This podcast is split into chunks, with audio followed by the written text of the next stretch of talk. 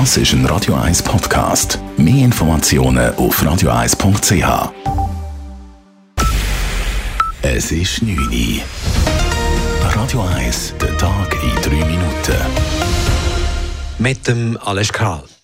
Der Bund soll für die Schweizer Armee künftig deutlich mehr Geld ausgeben dürfen. Nach dem Nationalrat hat auch der Ständerat heute einer entsprechenden Motion klar zugestimmt. Diese will, dass die jährlichen Armeeausgaben schrittweise so angehoben werden, dass sie spätestens bis zum Jahr 2030 ein Prozent des Bruttoinlandprodukts entsprechen. Gerade mit Blick auf den Ukraine-Krieg sei es für die Schweiz wichtig, bei der Armee vorausschauend zu handeln, sagte SVP-Ständerat Werner Salzmann. Ich bin einverstanden. Der Angriff steht nicht bei der Schweiz. Aber er kann vor die Schweiz kommen. Aber Sie können dann nicht bestellen, wenn der Angriff bereits läuft. Dann ist es zu spät. Ihre Versicherungsprämien schließen Sie dann ab, wenn Sie das Risiko sehen und nicht erst, wenn der Fall eingetreten ist. Zur konkreten Umsetzung geht die Vorlage nun an den Bundesrat. Der Ständerat hat zudem die Armeebotschaft gut geheißen und den Kauf der neuen F-35 Kampfjets abgesegnet. Bundesrätin Viola Amherd sagte, sie werde die Kaufverträge wohl im Herbst unterzeichnen, sobald auch der Nationalrat die Armeebotschaft durchberaten hat. Die Schweiz leistet in der Ukraine auch nach Ausbruch des Kriegs vor gut drei Monaten wertvolle Hilfe. 108 Millionen Franken seien für die humanitäre und finanzielle Hilfe im Land vorgesehen.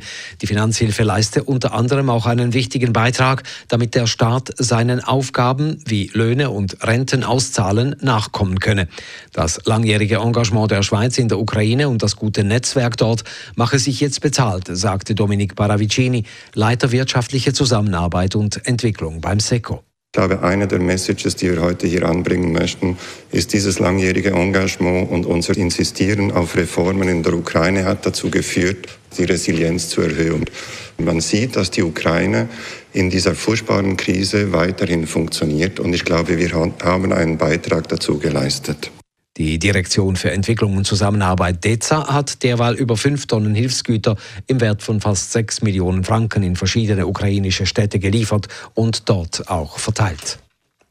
Die Wohnnebenkosten steigen in der Schweiz um fast 40 Prozent. Laut einer Berechnung des Credit Suisse Immobilienmonitors stieg der Gaspreis fast um die Hälfte und das Heizöl kostete im Mai gar über 80 Prozent mehr als vor einem Jahr. Gemäß CS dürfen Mieter in einer 100 Quadratmeter großen Wohnung mit Gas- oder Ölheizung rund 500 Franken mehr bezahlen als im letzten Jahr. In London begannen heute die Feierlichkeiten zum 70. Thronjubiläum von Queen Elizabeth. Zehntausende Menschen verfolgten in der mit Fahnen geschmückten britischen Hauptstadt die große Parade Trooping the Colour. Die Queen selbst hat auf dem Balkon des Buckingham Palasts den Gruß der Truppen abgenommen und verfolgte danach eine Flugshow der Royal Air Force. In ganz England wird das Thronjubiläum der 96-jährigen Königin bis Sonntag mit vielen Festen gefeiert. Radio 1 Wetter. In der zweiten Nachthälfte vor allem Richtung Alpen, örtlich Gewitter. Morgen am Freitag dann zuerst noch Restwolken und dann Sonnenstrahlen. Am späteren Nachmittag aber da steigt das Regen- und Gewitterrisiko auch im Unterland wieder an. Temperaturen am frühen Morgen 12 bis 14 Grad, am Nachmittag bis 27 Grad. Das war der Tag in drei Minuten.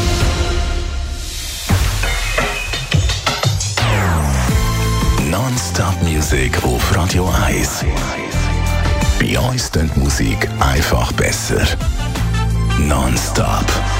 Radio 1.